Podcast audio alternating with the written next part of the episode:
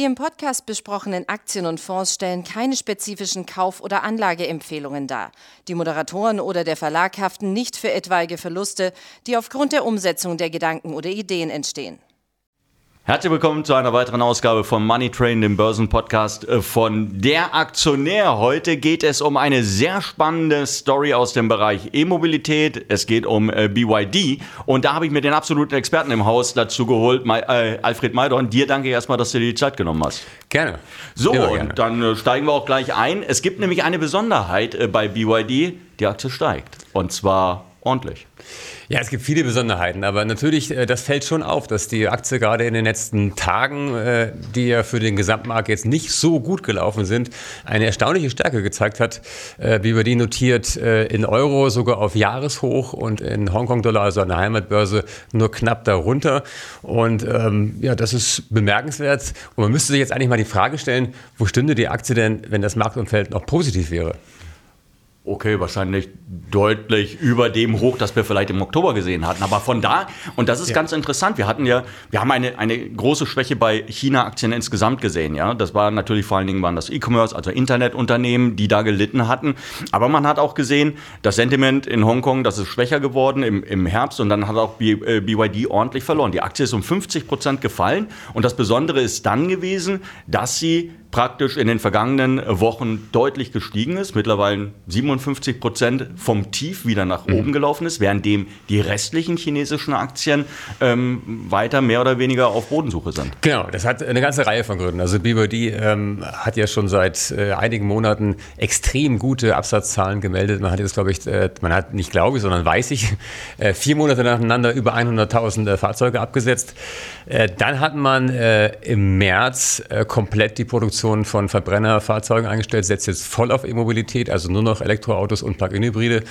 Und dann hat man auch noch ähm, fürs erste Quartal extrem gute Zahlen gemeldet und vor allen Dingen hat man auch ähm, einen richtig großen Cashflow erzielt. Also man ist jetzt richtig hochprofitabel und ähm, das alles zusammen äh, ist so eine Konstellation, die logischerweise fast zwingend dazu führen muss, dass, dass eine Aktie steigt. Und ich sage ja, wenn jetzt das Marktumfeld noch besser gewesen wäre, dann wären wir jetzt wahrscheinlich bei Vivendi nicht bei äh, etwas über 30 Dollar, sondern eher bei 50 äh, Euro oder sogar, oder sogar noch mehr. Ähm, ja, aber, aber schau, was wir, glaube ich, momentan alle nicht so richtig verstehen können, dass BYD mag ein tolles Unternehmen sein. Das ist NIO aber auch. NIO ist auch ein tolles Unternehmen mit tollen Autos. Das ist äh, Xiaopeng, tolle Autos. Aber die Unternehmen haben, also die Aktien der Unternehmen haben seit Jahresbeginn, naja, ähm, so um die 14 Prozent mal eingebüßt und bei, ähm, ich weiß jetzt nicht, NIO sind es immer noch 2 Prozent und währenddem BYD 45 Prozent vorne liegt. Da muss ja irgendwo ein Unterschied sein. Ja, es gibt einen großen Unterschied. Äh, tatsächlich kommt BYD auch mit dieser Beschaffungslieferkrise ähm, sehr gut zurecht.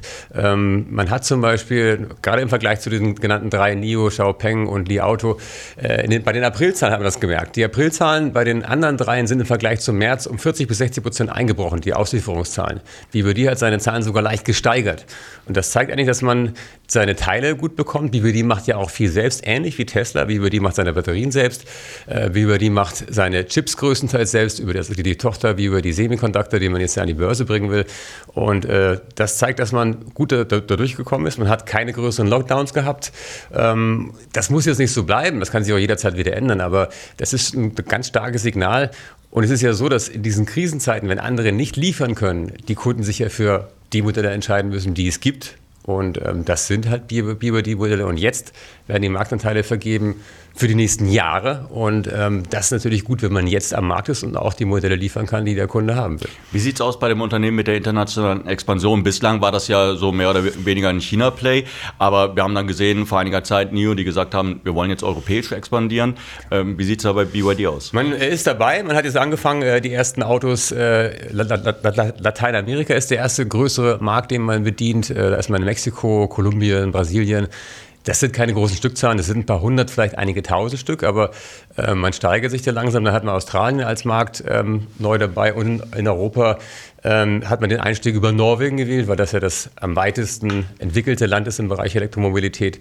Aber auch da noch in kleinen Stückzahlen. Aber das ist natürlich auch nochmal ein Argument, das für BYD spricht. Ähm, während ja äh, beispielsweise Tesla oder auch andere große Hersteller schon weltweit aktiv sind, hat BYD bisher eigentlich nur den chinesischen Markt und hat entsprechend noch ein immenses Wachstumspotenzial ähm, auf der ganzen Welt. Du hast gerade Tesla angesprochen. Wie ist es denn vom, vom Vergleich her? Wo würdest du denn sagen, äh, ist jetzt BYD aufgestellt, wenn man das mit Tesla vergleichen würde? Ist schwierig. Also sagen wir, nehmen wir mal die, die Market Cap im Vergleich zum Umsatz. Ähm, da ist äh, bei Tesla das Verhältnis im Moment äh, so bei 5 bis 6 auf der Basis der Zahlen für 23 erwartet. Bei BYD sind wir bei 1,6. Also wenn da BYD so bewertet werden würde wie Tesla, dann ist sich aus dem Stand verdreifachen. Ja, für fünf, versechsfachen sogar. Natürlich ist äh, Tesla profitabler. Ähm, ich habe ja gesagt, BYD ist jetzt gerade im ersten Quartal mal richtig schön in die schwarzen Zahlen gekommen. Das KGV von BYD für ähm, das nächste Jahr liegt, glaube ich, so bei 70 ungefähr. Das ist natürlich relativ teuer, das von Tesla bei 44.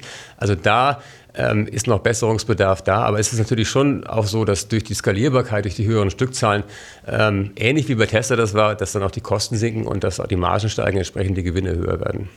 Ähm, jetzt muss man sehen, dass äh, BYD ist ja anders als bei, bei anderen Autoherstellern, da ist Buffett mit dabei. Hatte der sich in den vergangenen ähm, Monaten mal dazu geäußert, wie er das, äh, sein Investment sieht? Warren Buffett ist, glaube ich, 2007 oder 2008 eingestiegen mit äh, knapp 10 Prozent.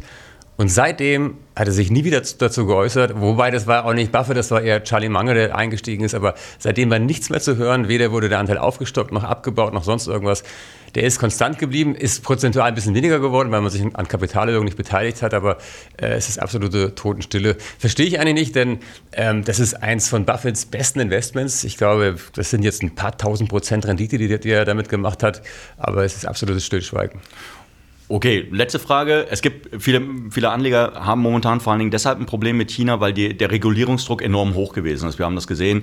Das fing irgendwann ähm, im, im, Herbst 2020 an. Zunächst Alibaba, dann hat man ähm, verschiedene andere Bereiche, Branchen noch äh, aufs Korn genommen, Gaming beispielsweise. Hast du keine Sorge, dass dieser Bereich E-Mobilität, die Autos, dass das ebenfalls in den Fokus der, der Regierung äh, kommen könnte? Es ist im Fokus, aber eher andersrum, eher im positiven Sinne. Natürlich natürlich äh, hat die chinesische Regierung ein großes Interesse daran, dass die Autos aus China auch exportiert werden, dass man endlich auch mal mit High-End-Produkten ähm, aus dem Land rausgeht und nicht nur irgendwie drittklassiges Spielzeug verkauft, sondern eben auch ähm, ja, tatsächlich gute Autos. Und BYD macht ja gute Autos, wie auch NIO, wie die anderen Chinesen. Ähm, sehr, viel, äh, sehr viel Technologie drin, sehr ähm, stark auch mit, äh, mit Innovationen. Und da hat man natürlich Interesse daran, dass man das eben auch im Ausland verkauft. Und ähm, man will ja nicht äh, immer nur Autos importieren. Also man will den heimischen Markt bedienen mit heimischen Autos und natürlich dann auch ins Ausland gehen. Und China hat ja Elektroautoförderung im eigenen Land und äh, sicherlich wird man eher den Weg ebnen nach draußen, als ihn irgendwie zuzustellen. Glaubst du, dass äh, BYD, dann wirklich die letzte Frage, glaubst du, äh, dass BYD, es gibt ja sehr, sehr, sehr viele E-Auto-Hersteller in China, also sehr viel mehr, als es hier in Deutschland gibt oder wahrscheinlich auch in Europa. Ähm, dass dieser Markt irgendwann bereit, also er wird natürlich bereinigt werden. Glaubst du, dass BYD in dem Fall versuchen würde, diese Konsolidierung äh, dann voranzutreiben und vielleicht äh, zu begleiten, indem man kauft? Brauchen sie eigentlich gar nicht. Also BYD kann, aus, kann organisch äh, stark genug wachsen. Man baut gerade ein neues Werk, um die Produktionszahlen nochmal anzuheben. Man will in diesem Jahr 1,5 Millionen Elektroautos verkaufen, inklusive Plug-in-Hybride. Das ist dann auf einem Niveau mit Tesla. Das muss man sich mal immer vor Augen halten. Also von den Stückzahlen her ist man schon gleich auf. Von der Marge sicherlich noch nicht. Und natürlich hat BYD auch viele unterpreisklassige Autos, äh, während Tesla im Hype, im hohen Preissegment eher angeordnet ist. Aber da ist man tatsächlich ähm, von den Stückzahlen Zahlen auf Augenhöhe.